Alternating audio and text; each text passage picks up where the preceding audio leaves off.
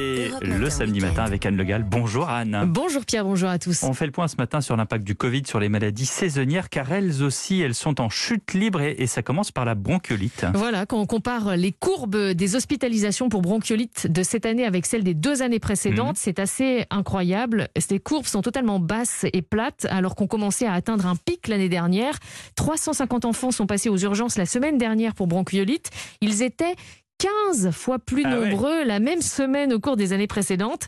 Et c'est le même constat en médecine de ville, m'a indiqué le docteur Sidney Seban, qui coordonne le réseau bronchiolite d'Île-de-France. Mais comment ça s'explique? Ce sont les gestes barrières contre le Covid qui expliquent cette situation?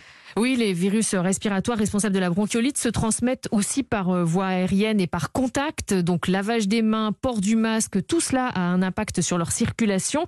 Et cela pourrait perdurer tout l'hiver, explique le docteur Robert Cohen, comme cela s'est produit dans l'hémisphère sud. On peut penser que les premiers signes sont les bons parce que dans l'hémisphère sud, en particulier en Australie, en Nouvelle-Zélande, il y a eu beaucoup, beaucoup, beaucoup moins de cas de bronchiolite et de grippe. Donc les mesures d'hygiène qui marchent pour le Covid marchent aussi et peut-être encore mieux pour les bronchiolites et la grippe. Donc de l'optimisme, mais avec une Hmm. incertitude quand même, parce que les virus respiratoires peuvent se faire concurrence entre eux, m'a expliqué le docteur Sidney Seban.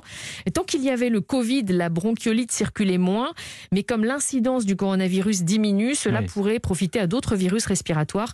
La bronchiolite pourrait donc euh, réapparaître et pointer son nez. Alors les autres maladies euh, saisonnières, ce sont bien sûr la, la grippe, la gastro aussi, la gastroentérite. Là aussi, on voit un impact des mesures d'hygiène? Alors en général, la grippe arrive plus tard, donc euh, pas encore de comparaison possible. Mais côté gastro-entérite, oui, les chiffres du réseau Sentinelle montrent que le lavage des mains a un impact sur le nombre de malades touchés. Il y a actuellement deux fois moins de gastro-entérite que les années passées, exactement à la même période. Vous vous rendez compte qu'il a fallu attendre le Covid C'est pour que- dingue. pour faire qu'on se lave les pour mains. qu'on se lave les mains. Il, est- il est encore temps de se faire vacciner contre la grippe? Oui, oui, il est encore temps parce que l'épidémie n'est pas encore là. Et l'État a d'ailleurs annoncé qu'il débloquait ses stocks de vaccins contre la grippe. 2,5 millions et demi de doses supplémentaires vont être distribuées aux personnes prioritaires qui n'ont pas encore pu être vaccinées, notamment dans les EHPAD. Mhm.